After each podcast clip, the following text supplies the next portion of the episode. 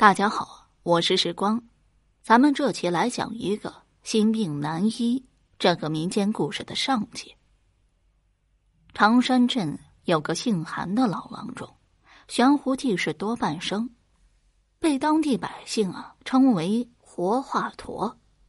可惜他的独生子却不成器，口口声声说要经商赚钱，见父亲不同意，便偷了父亲的全部积蓄，离家出走。转过年，有人传信给老郎中，说这位韩家少爷带着银子到了城里。后来他被一个烟花女子迷住，剩下的银子全被套个精光，如今流落街头讨饭吃了。老郎中一听，气得浑身哆嗦。为此，老郎中在案头放了一把尖刀，放出话去：“养子不教，莫如不养。如果再看见这个畜生。”我当场就给他一刀。这天没有病人上门，老郎中坐在医馆里，不由又想起了儿子，真是越想越气。正在此时，有人轻轻叩响，进来一个独臂的中年人，一进门就跪下了。三虎给老爷请安。来人名叫刁三虎，当年从悬崖坠落，摔得奄奄一息。多亏老郎中把他从阎王殿下抢了回来，后来又把家里的丫鬟梅香许配给他，韩家缝补浆洗的活也全交由梅香做，佣金不比别家的少。这样的恩情，三虎怎么敢忘？所以坚持称老郎中为老爷。老郎中忙上前把他搀扶了起来，说过多少回了，你不用行此大礼。刁三虎说道：“老爷，少爷他可能遭遇了不测。”老郎中冷冷道：“那倒省得我亲自动手了。三虎，你给我记住了，今后别提那畜生一个字。”刁三虎忙说：“我受老爷的恩，宁可挨骂，也不敢隐瞒老爷的家事。小的不是在望山上看林子吗？”今天早上，我在悬崖上捡到一只鞋，梅香认出来，就是当年给少爷做的。刁三说着，从贴身处啊掏出一只鞋来。虽然那只鞋破败不堪，但老郎中还是一眼就认出这是儿子的鞋。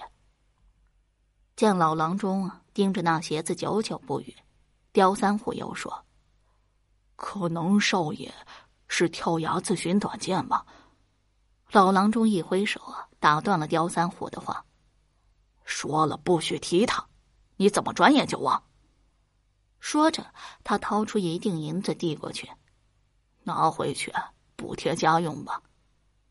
送走了刁三虎，老郎中拿起案头的尖刀，不禁老泪纵横。韩某人救治了多少病人，想不到。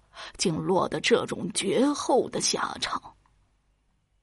转眼到了中秋，家家做月饼、开新酒，一片阖家团圆的景象。伙计们都回家过年了，老郎中一人孤零零的坐在课堂上。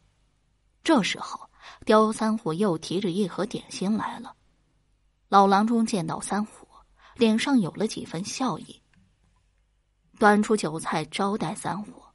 三虎犹豫了一会儿，掏出那锭银子。老爷，三虎左思右想，觉得不能收这银子。老爷赏这银两，是不让我提少爷的事。可三虎不把话说完，心里有愧。给了就是给了，收好便是。老郎中又把银子塞回去。至于他的事，如果你非说不可，那就说吧。刁三虎继续说了起来：“原来少爷跳的悬崖下面是一条大河，三虎捡到鞋后，立刻请人沿河打捞，忙活几天，始终是活不见人，死不见尸，因此他怀疑少爷还活着。”老郎中听完，瞪圆了眼：“他是生是死，都和我无关，以后若再提他半个字。”别怪我不留情面。刁三虎再不吱声，提壶给老人家斟满了酒，双手敬上。三虎敬老爷，如果没有您，三虎早死了。老爷摇头道：“医者父母心，换哪个郎中遇见你啊，都会想方设法救活过来。哎，如果不是你欠点灵气，我早就该收你为徒了。”哪至于风吹雨淋的给人看山守灵啊？三虎忙说自己已经知足了，知足了。原来刁三虎啊是个孤儿，十二岁就给东家放羊为生。山羊喜欢登高，常常攀登到绝壁之上。那天遇到好草，羊群天黑了也不肯下来，刁三虎啊只好攀上去驱赶。没留神失足掉下来，被人送到了老郎中的医馆。狠心的东家赶来，跺着脚大骂，说自己还要搭一条席子裹尸。这话把老郎中激怒了，他指着东家的脸说：“记住了，你没病最好，有病别找我。”说完，自己留下了这个苦孩子。等开始诊治。老郎中傻了眼，这孩子骨头啊折了多处，伤及脏腑，还有一只胳膊需要马上截断，但他不能眼看这孩子丧命，于是关起门来，捆住三虎的手脚，蒙上他的双眼，专心医治。三虎疼得嗷嗷叫，直说自己受不了，求郎中干脆把他扔了。